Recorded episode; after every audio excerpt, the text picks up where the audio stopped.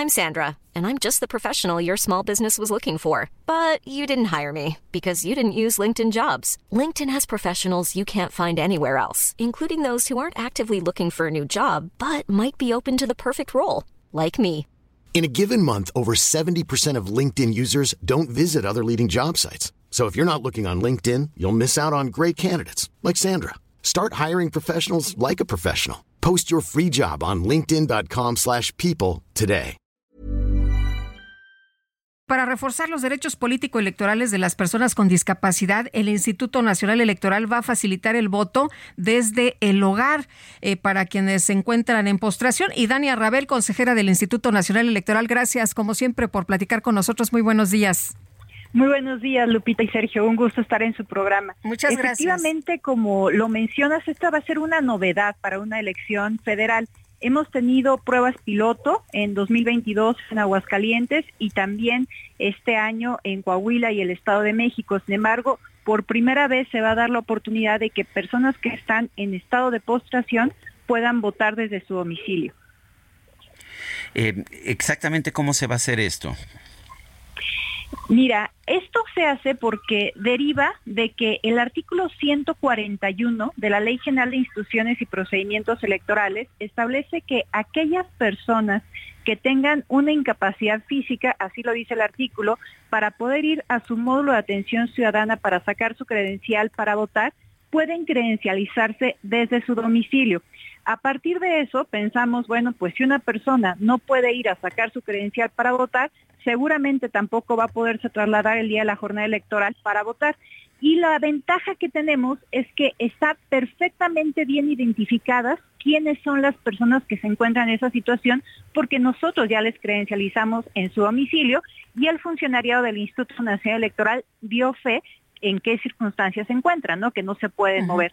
Entonces, a partir de ese, digamos, pre-patrón que tenemos nosotros ahí, pre-padrón, nosotros podremos tener ya este preregistro y entonces mandarle una invitación a las personas para que puedan decirnos si quieren o no votar y a partir de eso les visitamos días antes de la jornada electoral. ¿De cuántas personas estamos hablando? Todavía no tenemos nosotros el universo de personas, tendríamos que hacer eh, justamente esta revisión para hacer este preregistro, pero nosotros, por ejemplo, tenemos estos parámetros. En Aguascalientes hablamos de 99 personas que votaron, en el caso de Coahuila hablamos de 71 personas que votaron, en el caso del Estado de México de 101 personas. O sea, no son cifras realmente muy fuertes, pero, pero es el cumplimiento de un derecho hasta donde puedo ver. Exactamente ese es el punto, Sergio. No es algo que va a ser decisivo para una elección, que va a cambiar el rumbo de la elección, pero se trata de garantizarle el derecho a todas las personas que efectivamente tienen el derecho a votar. Eh, si alguien se quisiera registrar en este momento, ¿todavía está a tiempo o ya no? Lo que tendrían que hacer en primer lugar es justo tener que pedir que se tienen que credencializar en su domicilio y eso sí lo pueden hacer todavía en este momento. Y, por ejemplo, para votar, eh, ¿cómo, ¿cómo emiten el voto? Eh, se hace una comisión en donde va dos funcionarios del Instituto Nacional Electoral al domicilio y va un acompañamiento de personas observadoras electorales y también de representaciones de los partidos políticos.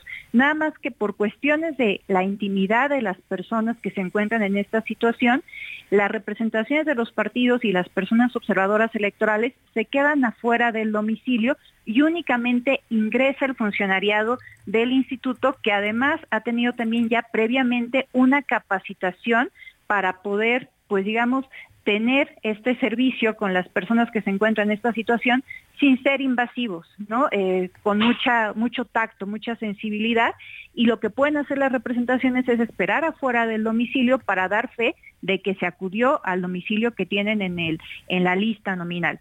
Y se saca el voto en un sobre se lleva, se resguarda en la Junta y después el día de la jornada electoral, cuando termine, se cierren las casillas, se van a empezar a abrir esos votos para hacer la contabilización. Muy bien, pues Dania Rabel, muchas gracias por platicar con nosotros esta mañana. Muy buenos días. Con mucho gusto. Hey, it's Danny Pellegrino from Everything Iconic. ¿Ready to upgrade your style game without blowing your budget? Check out Quince. They've got all the good stuff, shirts and polos, activewear and fine leather goods, all at 50 to 80% less than other high-end brands. And the best part? They're all about safe, ethical and responsible manufacturing. Get that luxury vibe without the luxury price tag. Hit up quince.com slash upgrade for free shipping and 365 day returns on your next order. That's quince.com slash upgrade.